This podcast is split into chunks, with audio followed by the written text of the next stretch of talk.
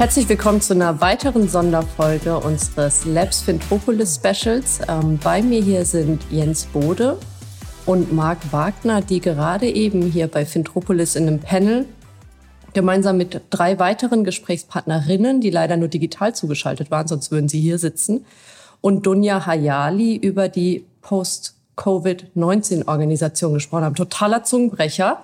Ähm, erstmal herzlich willkommen an euch beide. Vielleicht könnt ihr euch ähm, einfach mit zwei Sätzen kurz vorstellen, wer ihr seid und was ihr macht. Fange ich an. Jetzt wurde vielen Dank erstmal für die Einladung. Äh, einmal bin ich äh, angestellt bei Henkel in Düsseldorf äh, im Bereich New Business, äh, Trends und Foresight. Und parallel arbeite ich auch als Freiberufler unter der Marke Inologe. Und jetzt darf Marc. Ja, danke, Sarah. Vielen Dank für die Einladung. Ich freue mich sehr, hier sein zu dürfen. Ja, mittlerweile mein Einjähriges gefeiert bei der Fiducia und GAD ähm, und verantwortlich für einen neu geschaffenen Bereich, den Bereich Mitarbeiter-Experience, der sich halt nicht nur mit klassischen HR-Themen beschäftigt, sondern auch mit der Frage, wie gestalte ich generell ein Arbeitsumfeld, in dem Mitarbeiterinnen und Mitarbeiter ihr Potenzial optimal entfalten können, also physisches mhm. Arbeitsumfeld, digitales etc. Aber gehen wir wahrscheinlich gleich ja. nochmal drauf ein. Ich sollte mich ja kurz vorstellen. Jens, wir kennen uns ja auch erst seit heute, ähm, ein bisschen gestalkt im Intranet, gegoogelt, um mich ein bisschen auf das Gespräch vorzubereiten. Und du hast mich gerade schon aufgeklärt, dass das eigentlich gar nicht so stimmt. Ähm, ich habe dich aber eher so ein bisschen in der technischen Ecke mhm. verortet. Und Marc, hat er ja gerade selbst gesagt, beschäftigt sich mit Themen in diesem ganzen HR, New Work-Bereich. Ähm, Wo habt ihr Anknüpfungspunkte? Ihr, kan kanntet ihr euch schon vorher? Ähm, wie, wie arbeitet ihr zusammen? Wie kommt es, dass ihr jetzt gerade in diesem Panel zusammen saßt, obwohl ihr eigentlich grundverschiedene Dinge beide beruflich macht? Ja, aber das ist ja gerade der Charme dabei. Diversität. Nein, Diversität. Nein, ich, also ich, bei mir, ich habe eine ziemlich lange Historie äh, bei Henkel. Ich glaube, dieses Jahr ist 40-Jährige. 40? Ja. Wow. Und äh, ich habe irgendwann mal... Sieht man ihm gar nicht an, oder? Nein, äh, tatsächlich nicht. ja, wir haben gute Kosmetikprodukte. Nein, wir, ähm, Spaß beiseite. Aber ich habe irgendwann mal im, im Packaging-Bereich gearbeitet. Und ich habe eigentlich immer oft Jobs gemacht im Unternehmen, die es nicht gab oder die gestaltet wurden. Und neue Themen, das fand ich, das zieht sich bei mir so ein bisschen durch wie ein roter Faden. Mhm. Ich war einmal im Bereich äh, Packaging, dort auch freigestellt, um neue Dinge reinzubringen. Und da kam er um die Ecke, damals mit vollem Haar, jung, dynamisch, als Praktikant. Und er war damals mein erster Praktikant. Und ich glaube auch, ich dein... Das war mein erstes Praktikum. mein erstes Praktikum.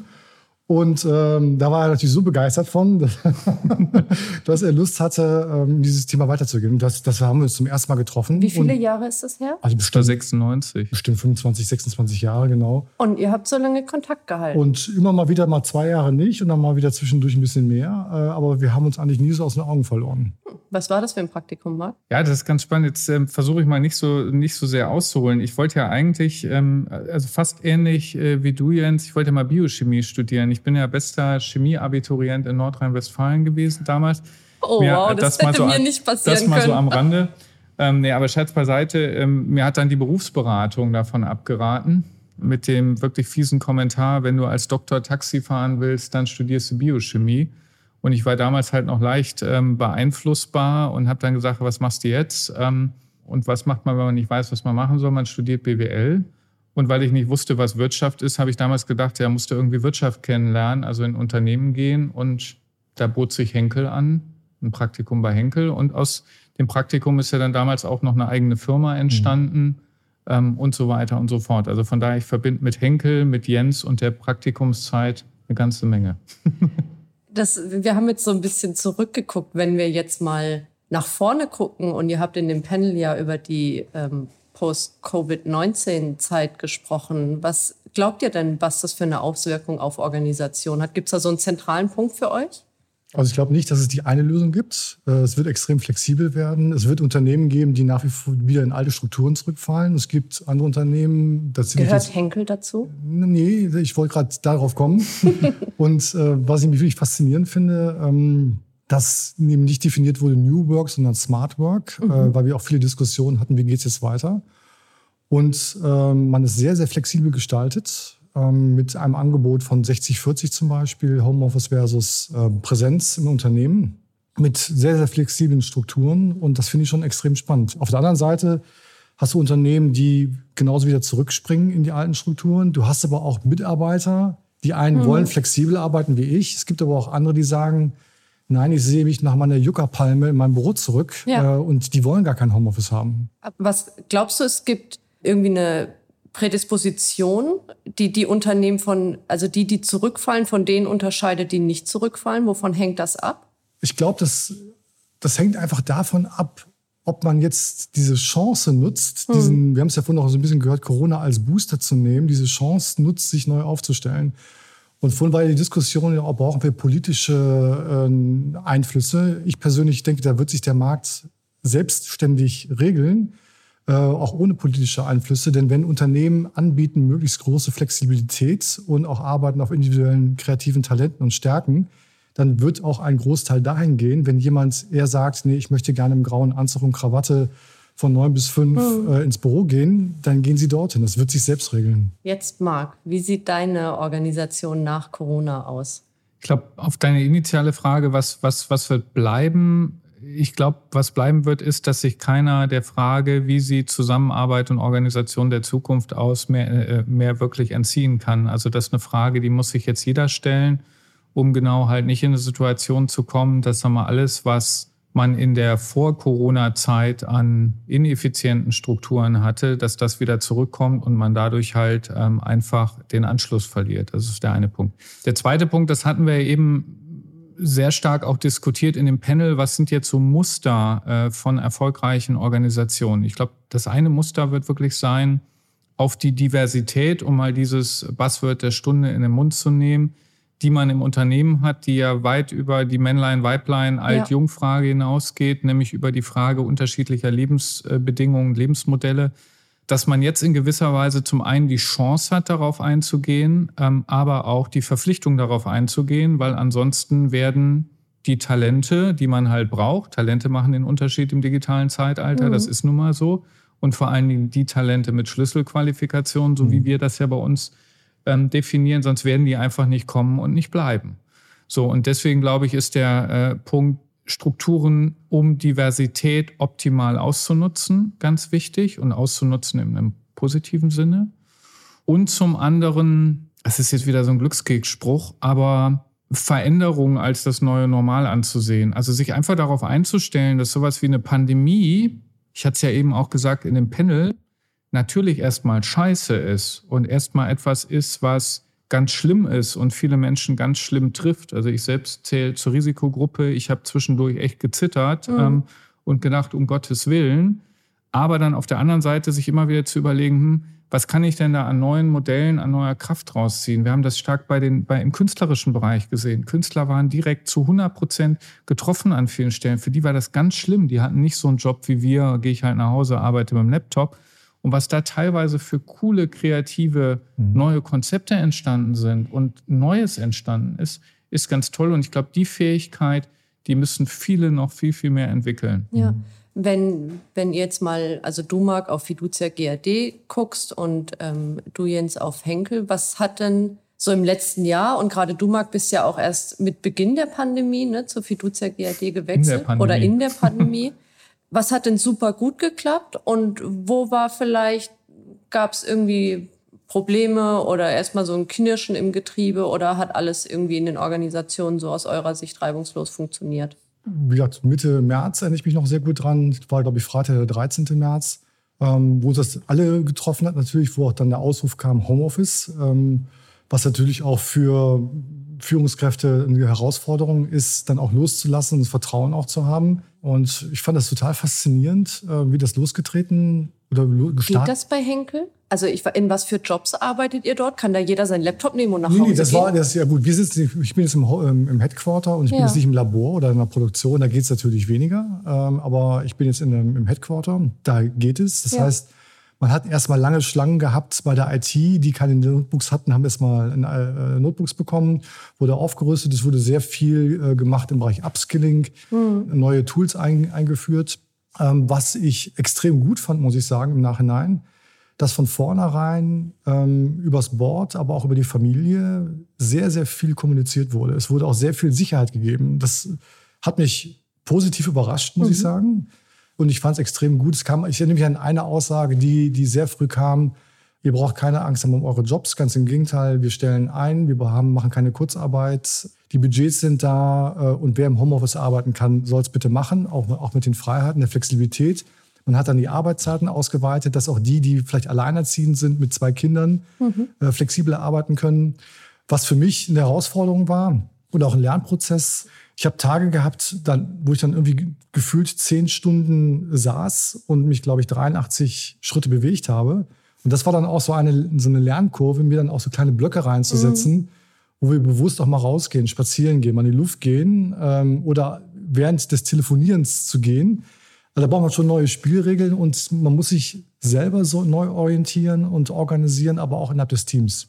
Wichtigstes Learning war für mich klare Transparenz und kommunizieren, kommunizieren, kommunizieren. Ja, jetzt mal so, so meine Erfahrung. Ich habe jetzt gerade ein bisschen, bisschen gestockt, weil ich glaube, viele der Erfahrungen, die du gesammelt hast, Jens, mhm. wir hatten ja eben auch schon zu getroffen, äh, gesprochen, das Thema Bewegung etc. Ähm, da hat man so seine Wege finden äh, müssen. Und, und für mich zum Beispiel ist dieses Bewegungsthema hat sich für mich ganz positiv entwickelt. Ich hatte ich eben schon äh, im Gespräch jetzt mit der Dunja äh, berichtet 25.000 bis 30.000 Schritte versuche ich am Tag hinzukriegen während der Arbeitszeit. Ist eine relativ große Challenge. Okay. Ähm, ähm, sorgt dafür, dass ich zum Beispiel gestern Abend beim Fußballspielen, nachdem wir uns zum Abendessen getroffen haben, zwischen den zwei Räumen im Hotelzimmer immer hin und her gelaufen bin und mir dabei das Fußballspiel angeguckt habe. Also es hat Wenn mittlerweile dabei gewissen, jemand beobachtet hat, mal. Genau, ich habe ja. auch extra die Vorhänge zugemacht. ähm, und ich schaffe das jetzt nicht jeden Tag und so weiter. Aber was ich sagen will, ist, man hat sich dran gewöhnt, auch positive Dinge aus dieser Situation zu ziehen. Jetzt zu meinen, du hast gefragt, was hat gut funktioniert, was hat weniger gut funktioniert. Ich habe in der Corona-Zeit den Job gewechselt und zwar genau als der Lockdown anfing. Mhm. Und habe dann Onboarding erlebt bei Fiducia und GAD, was von der Betreuung und Begleitung der absolute Oberhammer war. Also wirklich, man hat versucht, mir wirklich die Wünsche von Lippen abzulesen. Das war mega. Aber ein Team kennenzulernen, jetzt gerade in der, in der Rolle, in mhm. der ich unterwegs bin, die mhm. was mit People zu tun hat und wo 300 Menschen hinterstehen. Und mein, mein Einstieg war, ich habe in eine Kamera gesprochen vor, vor eine Wand. Mhm. Und dann war die Frage, gibt es Fragen? Und es gab und keine Fragen. Sagt was. Und ähm, ich danach dann gefragt, hm, war das jetzt doof angekommen? Habe ich was Dummes gesagt? Nee, da? war total super. Ja, das kommt man dann zumindest noch sehen. Also ob sie geistig da waren, steht immer noch auf dem anderen Blatt. Also dieses Onboarding und dann die Leute treffen und die Leute kennenlernen, das Leadership-Team kennenlernen. Also das war so persönliche Kontakte aufbauen zum Team, zu der Mannschaft. Das ist echt ein Thema, da habe ich stark drunter gelitten und ich glaube auch das Team drunter gelitten und da sehne ich mich stark hin zurück. Wo ich mich nicht hin zurücksehen, ist definitiv jeden Furz und Feuerstein physisch machen zu müssen. Hat ja auch mhm. die Runde heute gezeigt. Mhm. Ich habe vorher gedacht, oh Scheiße, dieses hybride Format, das wird überhaupt nicht gut funktionieren. Das hat exzellent das funktioniert ja. mit den drei Kolleginnen, die aus Berlin zugeschaltet waren und aus Frankfurt. Das war total klasse. Und ich glaube, da ist jetzt so die Kunst, das Beste aus, aus beiden Welten und Erfahrungen mhm. mitzunehmen. In dem Panel eben habt ihr auch ganz viel über, über Führung gesprochen, Führung auf Distanz. Ähm, ich weiß gar nicht, Jens, hast du auch Personalverantwortung oder so? Nein, hatte ich, äh, habe ich äh, aktuell nicht, ähm, weil ich halt vom, vom Mindset immer ganz gern so mhm. mein Ding mache. Aber spannend, weil, ähm, was hast du gerade gesagt, Marc? Du hast um, um die 300 Leute, ne? Mhm. Mal gucken, wie sich das gleich dann so unterscheidet, eure Ansichten. Ich bin aber natürlich äh, auch in Teams unterwegs. Was wir eben halt gemacht haben, dass wir neue Spielregeln eingeführt haben. Mhm. Wir hatten natürlich auch neue Kollegen, die dazugekommen sind in dem Team, wie, wie das bei dir war, Marc. Ähm, wir haben dann Spielregeln eingeführt, dass wir uns jeden Morgen von 9 bis 9.30 Uhr virtuell treffen. Äh, montags morgens immer noch so ein Ausblick für die Woche. Gibt es irgendwelche Befindlichkeiten? Braucht jemand Hilfe? Äh, freitags nochmal ein Rückblick. Äh, mhm. Äh, was war so ein Learning dieses, äh, dieser Woche? Zwischendurch unsere so fix. Das klappt, muss ich sagen, wirklich hat extrem gut geklappt. Ich ja. war auch immer wieder fasziniert, dass die Technik funktioniert. Ich persönlich mache extrem viele Workshops. Das war natürlich auch eine Herausforderung. Aber da hat man diverse Whiteboard-Tools, die, die, wenn man sich da ein bisschen mit eingespielt hat, eingegroovt hat, sehr gut funktioniert haben. Was nicht geklappt hat, wir haben natürlich viele Produkte, die sind duftgetrieben und ich arbeite auch sehr viel mit Dufthäusern zusammen, mache mhm. viele Trendveranstaltungen. Und, oder ich mache dann auch Veranstaltungen oder kleine Ausstellungen im Headquarter, wo du dann durchgehst und die Sachen in die Hand nimmst und haptisch erlebst und riechst. Das geht nicht. Äh, und dann haben wir halt andere Wege gefunden, dass man vorher so Duftkarten verschickt hat ähm, mhm. oder Sets verschickt hat. Aber ansonsten neue Spielregeln, gehört auch so ein bisschen Flexibilität, aber auch Disziplin dazu. und das Wichtigste, eine vernünftige WLAN-Leitung. da mussten wir alle, glaube ich, so ein bisschen aufrüsten. Ähm, da haben wir leider nicht die Verhältnisse wie in Estland, äh, aber das hat mich wirklich am meisten genervt, äh, dass manchmal auch die Technik zusammenbrach. Ähm, aber ansonsten neu organisieren, neu aufstellen mhm. und das ganze Thema annehmen, das Beste daraus machen. Wie hast du das denn erlebt? War das das erste Mal auch in deiner, ich sage jetzt mal, Führungskarriere? Ich meine, klar, in diese Pandemiesituation sind wir alles erstmal geraten, aber dass du tatsächlich einfach rein digital unterwegs sein musstest mit den Leuten, die du dann, und bei dir ja nochmal extrem, weil du sie ja zumindest ja. mal auf Fiducia GRD geguckt hast, äh, auch erst kennengelernt hast. Was, was macht es mit einem als Führungskraft, die, die Erfahrung? Also ich glaube, was für mich ein Riesenvorteil war, dass ich bei dem Unternehmen, wo ich vorher war, bei der DDCon 2013 aus einer sehr klassisch hierarchisch geprägten Struktur und auch einem schon ausgeprägten Status, dem gebe ich mhm. auch zu, gewechselt bin in, äh, in New Work-Strukturen. Also wir haben damals die Hierarchien abgeschafft, alle Statussymbole, das Einzelbüro wurde weggenommen, das Vorzimmer. Ist dir das schwer gefallen? Mir ist es total schwer gefallen. Ich war der größte Gegner dieses gesamten Konzeptes. Ich kannte damals den CEO, der neu gestartet ja. ist, aus der vorangegangenen äh, Rolle. Und Aber jeden super Tag spannend, da dass du heute der bist, der dafür kämpft. Also genau, Lernkurve und Transformation, was mir jetzt sehr hilft, weil ich halt damit schon ein gewisses Grundverständnis mhm. habe. Für, äh, nicht nur ein Grundverständnis, ich habe ein Verständnis für die Kolleginnen und Kollegen, die dem Thema skeptisch gegenüberstehen und erstmal versuchen, Gründe zu finden, warum es denn nicht funktioniert. Ich habe auch früher mal gesagt, so viele vertrauliche Gespräche, ich habe so viele Einzelgespräche, also das geht gar nicht, ja. Du brauchst ein Einzelbüro unbedingt. Ich brauche ein Einzelbüro, was dazu führte, dass wir damals in der Firma ganz viele so ähm, Rückzugsräume mhm. geschaffen haben, die nachher verwaist sind, weil da halt keiner reingegangen ist, weil es halt, wenn du ein vertrauliches Gespräch gemacht hast, hast du dann teilweise beim Spaziergang gemacht. Mhm. Also ähm, man muss ja auf seine 30.000 Schritte muss, kommen. Ne? Bin ich damals nicht. Und ähm, das hat mir sehr geholfen, das zu tun und mich natürlich mit dem Thema agile Strukturen, New Work mhm. sehr intensiv beschäftigen zu dürfen. Dann natürlich, dass ich Berater war und du natürlich als Berater ähm, eh in sehr flexiblen Strukturen unterwegs bist, viel unterwegs bist. Was aber trotzdem nochmal anders ist, wenn ich bin ein sehr physischer Mensch. Ich mhm. bin auch jemand, der das jetzt hier genießt, äh, auf dieser Veranstaltung vor Ort zu sein. Das ist also jetzt mal platt gesagt, eine Dunja Hayali persönlich zu treffen mit ihr, in, das hat also allein dafür. Wir sind alle große Dunja Hayali-Fans, glaube ich. Ne? Total, also Hammer. Dafür hat es sich auf jeden Fall schon gelohnt. Ja. Ähm, das ist ganz was anderes für mich, als jetzt per Videokonferenz zugeschaltet zu sein. Ähm, also deswegen ist, hat mir das sehr gefehlt und suchen wir jetzt halt auch stark nach Formen, die das Physische nicht wieder völlig überziehen, sondern wo physisches Aufeinandertreffen viel mehr was Besonderes mhm. ist und mehr Quality Time ist. Früher war es ja normal, gehst halt einen Kaffee trinken. Ja? Mhm. Heute ist es so, dass ich sage, hm, dafür fahre ich jetzt vielleicht nicht nach München, mhm. allein aus Nachhaltigkeitsgesichtspunkten. Aber ich fahre vielleicht nach München, um mit jemandem Abendessen zu gehen zu einem wichtigen Thema. Also dieses, mhm. ich glaube, wir müssen die Art, wie wir physisch, digital wie wir das, wie wir das angehen, da müssen wir mehr drüber nachdenken und auch schauen, für was ist was geeignet. Und da, glaube ich, sind wir alle noch, also bin ich zumindest ja. noch nicht so weit, da sagen zu können, was passt jetzt da genau wie wo.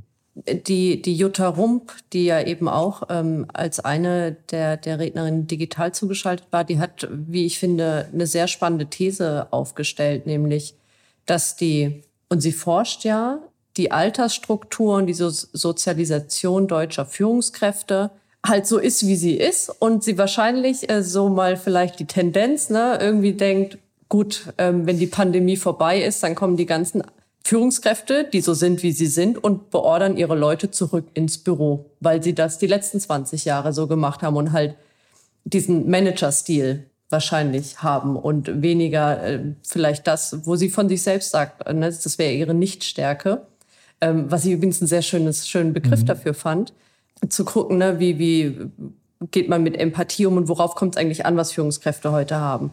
Seht ihr die Gefahr auch, dass da auf einmal die Pandemie ist vorbei? Ich weiß nicht, wie eine Pandemie endet. Wahrscheinlich sagt irgendwann einer, okay, jetzt ist dann mal gut. Holen wir dann die Leute zurück ins Office? Wie ich eingangs gesagt habe, ich glaube, viele Unternehmen haben sich jetzt massiv umgestellt, haben die, mhm. die Zeit genutzt, die Chance genutzt. Wie gesagt, bei uns, wir hatten auch Büros, Einzelbüros, äh, kleinere Großraums. Unser ganzer New Business Bereich wurde umgebaut. Das ist ein Großraumbüro mit, mit einer und zweier, dreier Telefonzellen drin.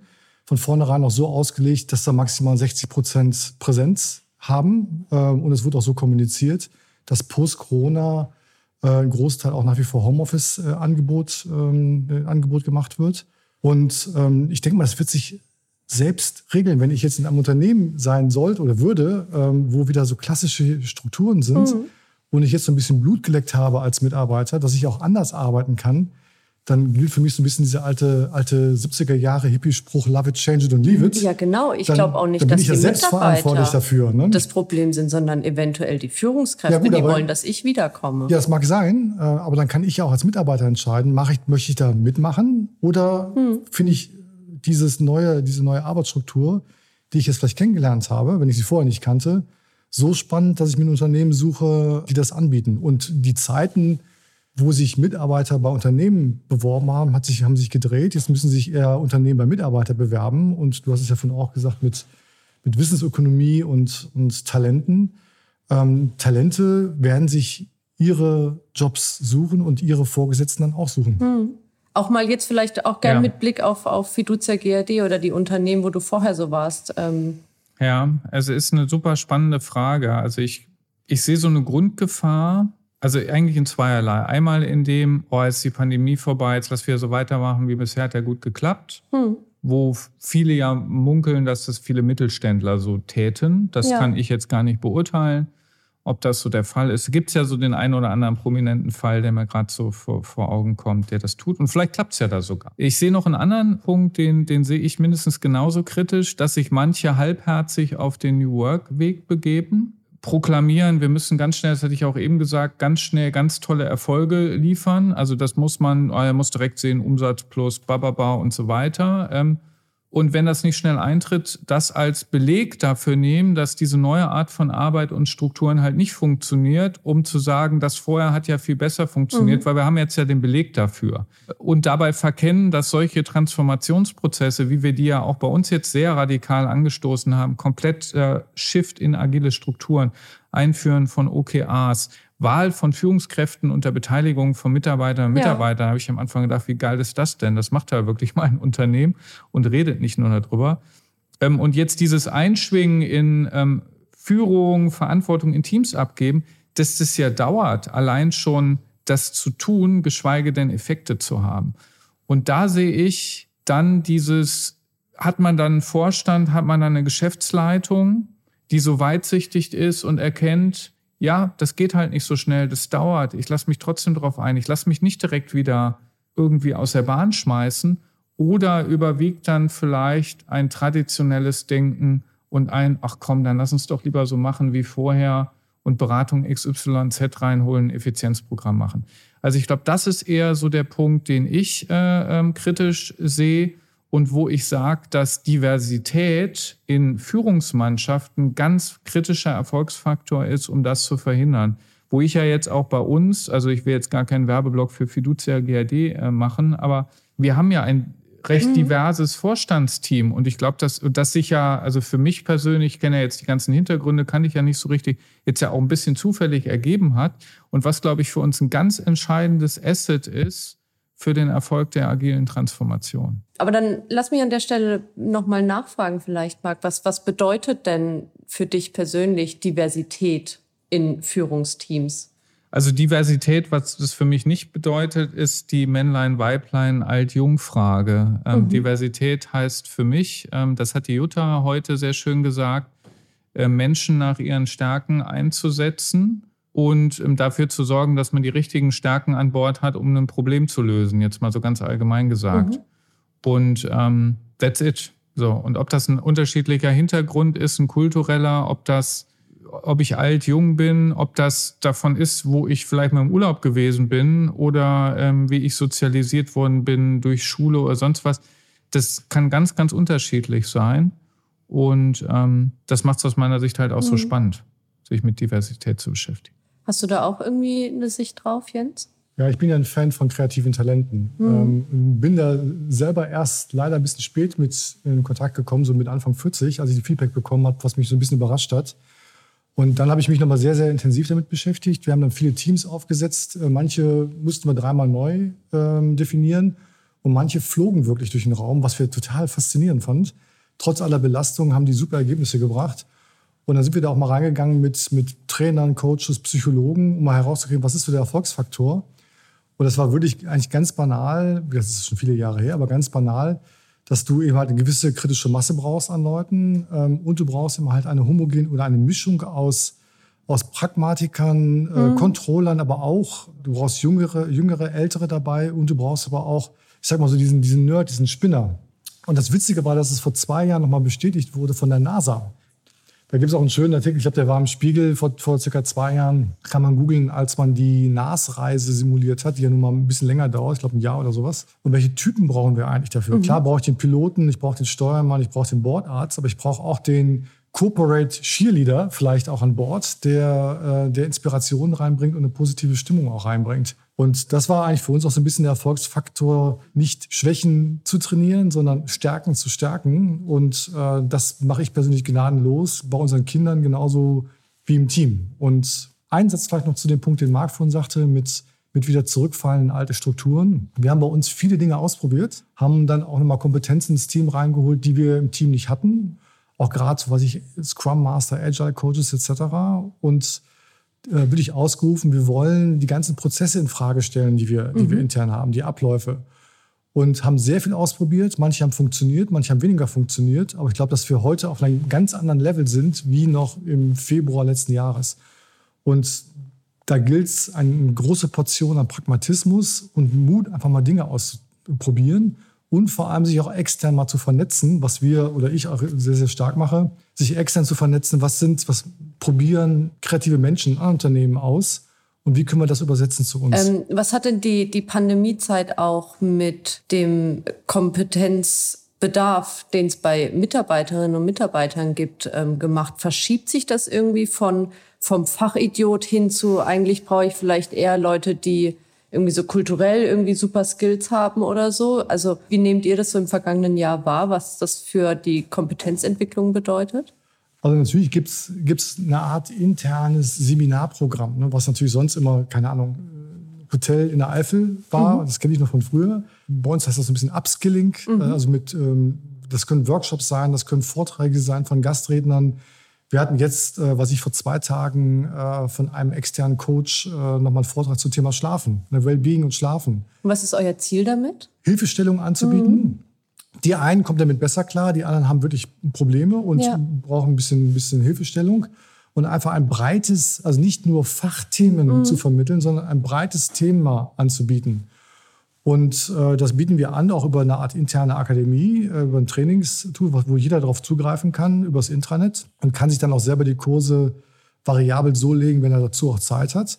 Was jetzt auch nochmal eingeführt wurde äh, mit, mit einer gewissen meetingfreien Zeit am Freitag, ähm, weil der Klassiker immer mhm. kommt, ich habe keine Zeit, dass man dann bewusst auch diese Zeiträume nimmt, um mal vielleicht einen Trendreport zu mhm. lesen oder äh, mal sich 20 Minuten in einen, in einen Vortrag reinzubeamen. Ähm, und dieses Angebot ist da. Ich, ob das jetzt von allen angenommen wird, weiß ich nicht, aber es ist da und ein Großteil nimmt es garantiert an. Aber kommt dann nicht gleich wieder der Vorwurf, wie bei uns auch im Unternehmen, wenn jetzt Leute in den Blog schreiben, ich habe das in meiner Freizeit geschrieben, damit ja keiner auf die Idee kommt, du könntest etwas anderes tun als arbeiten. Dabei ist es doch eigentlich gut, mal da auszubrechen, oder? Also das war sogar eins des Statements, was ich mir äh, vorbereitet hatte, weil ich ja nicht genau wusste, was kommt da jetzt auf mich zu in dem, in dem Roundtable. Ähm, genau dieses Thema zu sagen, Lernzeit und Arbeitszeit muss absolut gleichgewichtet werden. Also es kann nicht sein, weil ähm, die Zeit, die ich mich mit dem mit Lernen beschäftige, mit Kompetenzaufbau beschäftige, das ist die essentielle Zeit für die Zukunftsfähigkeit eines Unternehmens. Wenn ich den ganzen Tag über mich nur mit dem Thema Arbeit beschäftige, ja. also meine, meine Themen abarbeite, die ich so tue und mir gar keine Gedanken darüber mache und mich damit beschäftige, zukunftsfähig zu sein. Ähm, die Jutta Rum forscht ja auch stark zu dem Thema persönliche Employability, wie es ja. so schön heißt. Ähm, dann bin ich irgendwann weg vom Fenster. Und dann kommen wir relativ schnell in diese, ja, in diese verkrampften, bizarren Diskussionen. Ist es gut, dass bestimmte Jobprofile durch Automatisierung wegfallen? Ja, es ist gut, Stichwort Humanisierung von Arbeit, wenn mhm. bestimmte Routinethemen oder belastende Themen oder stupide Themen wegfallen. Aber es ist natürlich für die Betroffenen nur dann gut, wenn sie sich damit beschäftigt haben, was machen sie denn dann? Ja. So. Und da muss ich halt schauen, dass ich nicht in eine Diskussion komme, die die so ein Entweder-Oder ist. Also das Thema wird automatisiert und dann fällt der Job weg und ups, was tue ich denn? Sondern muss mich damit, muss mich laufen damit beschäftigen, geht ja mir auch so. Ja, viele Themen, die ich mal gemacht habe vor Jahren, gibt es heute auch nicht mehr, ähm, werden nicht mehr benötigt, muss mich laufen mit der Frage beschäftigen, was muss ich lernen als Individuum und was muss ich auch lernen als Organisation. Das muss absolut gleichgewichtet sein. Da ist für mich, also selbst der Thank God It's Friday von Google oder mhm. wie auch immer, reicht da für mich nicht aus, sondern es muss ein Thema sein, was wirklich Teil mhm. des tagtäglichen, der tagtäglichen Beschäftigung im Unternehmen wird. Um vielleicht nochmal auf deine Vorstellung dann auch eingangs zurückzukommen. Ähm, du bist Servicefelds ähm, Employee Experience. Was ist denn eine Employee Experience? Was, also lass mich das so, also erstmal gute Frage. Ich äh, mache jetzt mal, beantworte die mal so ausweichend. Was haben wir uns als Vision gegeben? Oder ich umschiffe es so ein bisschen. Wir haben uns als Vision gegeben, als Bereich ein Arbeitsumfeld zu schaffen, in dem unsere Kolleginnen und Kollegen ihr Potenzial im Sinne des Unternehmens, ganz wichtig, mhm. optimal entfalten können und sich zu 100 Prozent auf den Kundenwert konzentrieren können. Das ist die Vision, die wir uns als Bereich gegeben haben. Und das geht dann in zwei Aspekte. Es geht einmal in den Aspekt, wir haben das Thema Zeit ja angesprochen in dem mhm. Roundtable, das kostbarste Gut. Von daher haben wir uns als Bereich Mitarbeiter-Experience ähm, auf die Fahne geschrieben, dafür zu sorgen, dass die Themen, die letztlich Zeitfresser sind, dass die durch Automatisierung, Prozessoptimierung ja. etc. wegfallen. Eigentlich der Kern von Digitalisierung, oder? Der Kern von Digitalisierung. Ja. Ähm, damit, sich die, damit die Menschen mehr Zeit kriegen, um sich auf die Schaffung von Kundenwert zu konzentrieren. Und das ist das, woran du tüftelst, oder Jens, dann? Ideen generieren, gucken, wo können wir vielleicht Dinge effektiver oder auch effizienter machen? Ja, und auch wirklich Dinge auch weglassen. Meine, ja. die, die, Kunst ist ja To-Do-Listen zu haben, aber auch Not-To-Do-Listen zu, äh, zu generieren. Und wir haben das ganz am Anfang gemacht, als wir unser Team aufgesetzt haben vor drei Jahren. Ähm, und ich komme nun mal aus einem stark Prozess auch getriebenen Umfeld dass wir ein, ein, riesiges Mindmap bei uns im Büro aufgehängt haben mit Dingen, die uns absolut nerven, die uns behindern, mit, mit ich sag mal, mit Einkaufsprozessen und sonst was mhm. zum Beispiel, mit PO-Nummern und, und Bürokratie. Ähm, und das war wirklich gesammelt. Und bei uns kam auch oft der Vorstand vorbei und hat das dann gesehen, haben wir es dann diskutiert. Und es gibt wirklich das eine schöne Übung, ähm, die ich vorhin noch kurz erwähnt habe, Kill a Stupid Rule, das mal mit seinem Team zu machen, sich mal so einen Tag zurückzusetzen, mhm. mal exemplarisch eine Woche zu nehmen aus dem Kalender welche Meetings haben wir eigentlich, welche Abläufe haben wir, welche Strukturen haben wir und brauchen wir die überhaupt? Können wir die nicht kürzen? Mhm. Warum ist ein Meeting zwei Stunden? Warum ist ein Meeting zwei Stunden? Warum können wir das nicht einfach ähm, äh, in 45 Minuten machen? Oder brauchen wir dieses Meeting generell ja. noch? Oder können wir die Sachen zusammenfahren? Oder wie können wir Bürokratie runterfahren? Und diese Dinge immer wieder konstruktiv zu hinterfragen, nicht im Sinne von meckern, sondern im Sinne von verbessern, ja. diese Energiefresser äh, aufzuräumen. War das der, der Microsoft-Chef oder so, der gesagt hat, wenn du einen Scheißprozess digitalisierst, hast du immer noch einen Scheißprozess? Nee, du hast einen scheiß digitalisierten Prozess. Ja, okay. Genau. Ja, äh, was war denn der letzte Scheißprozess, den ihr dann abgeschafft habt, wo ihr gesagt habt, keine Ahnung, ich bin jetzt zwar schon 40 Jahre bei Henke, aber das geht gar nicht. Wir hören jetzt einfach auf damit. Oder du, Marc, das Erste, was du gemacht hast, als du bei Fiducia GRD warst. Was bist für ein bekloppter Quatsch? Wir hören jetzt auf damit. Ja, wir haben bei uns schon schon sehr, damit er nachdenken kann. ja, genau. Danke, Jens. Ich weiß das jetzt zu schätzen. nein, nein, was wir, ähm, ich glaube, das finde ich jetzt auch so immer diesen Vorteil bei, äh, bei dem ganzen Thema Homeoffice und digitale Tools. Ich habe es kurz erwähnt. Ich habe schon das Empfinden, dass die, die Hierarchien äh, deutlich abgeflacht sind mhm. und dass dann auch keine Angst ist, eine Hierarchie anzusprechen mit bestimmten Themen, sondern sie konstruktiv anzusprechen. Und wenn ich dann komme mit ich will nicht mit einem Finger auf irgendetwas zeigen oder meckern, sondern ich zeige etwas auf und habe eine konstruktive Lösung.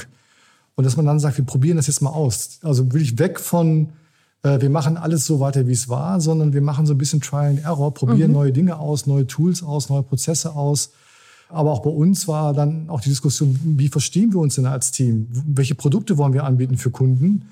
Ähm, das haben wir auch komplett aufgebrochen. Ne? Ähm, weg, also nicht nur ein, ich sag mal, ein klassisches Waschmittel in einer Flasche, sondern neue Businessmodelle, neue Servicemodelle, neue Kooperationsmodelle.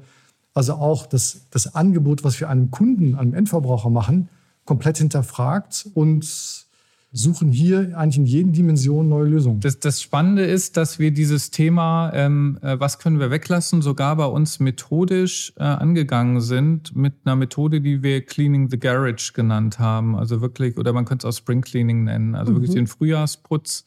Und haben gesagt, bevor wir jetzt wieder mit neuen Sachen starten, weil äh, ich habe immer, daher kam das Zitat ja auch eben von Dunja, bin ja auch gestartet, habe gedacht, okay, es geht jetzt um Obstkörbe und Rutschen. Mhm. Ähm, Employee Experience halt, ja. Also alle müssen sich wohlfühlen, total Bällebad, cool. Bällebad. Genau, Bällebad, Bällebad, ganz genau. Und der Kicker. Und habe dann erstmal gedacht, nee, es geht jetzt erstmal darum, überhaupt die Kapazitäten von unserer Seite freizukriegen, um sich mit diesen coolen Themen beschäftigen zu können. Da haben wir eine Methode genommen, die wir halt unter dem Stichwort Clean the Garage ähm, gefasst haben, die relativ klassisch ist, kennt man, glaube ich, aus dieser Blue Ocean mhm. Strategie zu sagen, wir haben so ein Vier-Quadranten-Schema, Ex-Berater immer vier Quadranten. Mhm. Und wir haben eins, das nennt sich Eliminate, eins nennt sich Reduce, eins nennt sich Raise und eins nennt sich Create. Eliminate, ja ich lasse es weg. Matrix, genau. Ja. Reduce, ich mache weniger davon. Raise, ich mache mhm. mehr davon, weil es mehr Wert stiftet. Und Create, ich mache es neu. So, und wir sind dann für uns die Übung durchgegangen. Und wir haben dann erstmal gemerkt, wie schwierig es uns fällt, mhm. diese Eliminate Reduce Seite zu bespielen nicht im Sinne von zu identifizieren, was halt totaler Bullshit ist, sondern es dann wirklich wegzulassen. Für mich ist der Klassiker sind Meetings. Meetings, du kannst, also wir sind ja bei uns jetzt übergegangen zu 20 Minuten, 40 Minuten statt 30 Minuten, 60 Minuten. Ach, jetzt weiß ich, woher mein Chef das hat. Okay, verstehe. Also initial war es, damit du mal irgendwie Zeit hast, aufs Klo zu gehen. So, danach, äh, um zu sagen, okay, es ist ein Thema, wo wir sagen, ähm, wenn ich ein Thema in 20 Minuten erledigen kann oder in 10, warum brauche ich dafür immer, eine, immer 30 Minuten? Das war das Erste. Das Zweite, das hatte ich gelernt bei einem äh, Unternehmen bei der Innogy. Da haben wir einen Meeting Cost Calculator eingesetzt. Wir sind tatsächlich hingegangen und haben ähm, unter E-Mails geschrieben, dieses Meeting hat 4.587 Euro Das gab es in der alten Fiducia auch, habe ich mir sagen lassen. So ein Würfel, da hast du dein Gehalt eingetragen, dann hat dir das Geil. ausgerechnet in der Stunde, in der du da im Besprechungsraum genau. saßt. Genau, muss natürlich, da, genau, muss natürlich hier Durchschnittsgehalt und so jetzt nicht damit hier ähm, schwierig und personenbezogen, aber du kannst ja selbst wenn du einen Fake-Gehalt nimmst, ist das. Und das hatte zwei Effekte. Die Meetings wurden kürzer mhm. und weniger Teilnehmer. Weil du bläst ja, wenn du dich in so einem Top-Management-Team vor allen Dingen äh, triffst, da äh, kostet ein Meeting mal schnell 15.000 Euro. Und ich glaube, das sind so die, Mechan die sehr einfachen mhm. Mechanismen, die man viel konsequenter durchziehen müsste um so dieses, diese Grundschlacke rauszukriegen, die stark durchs Thema Meeting kommt. Und das Zweite ist dann halt genau, welche Prozesse kann ich optimieren, welche Prozesse kann ich weglassen. Ich habe mal ein Projekt gemacht, das fand ich ganz spannend.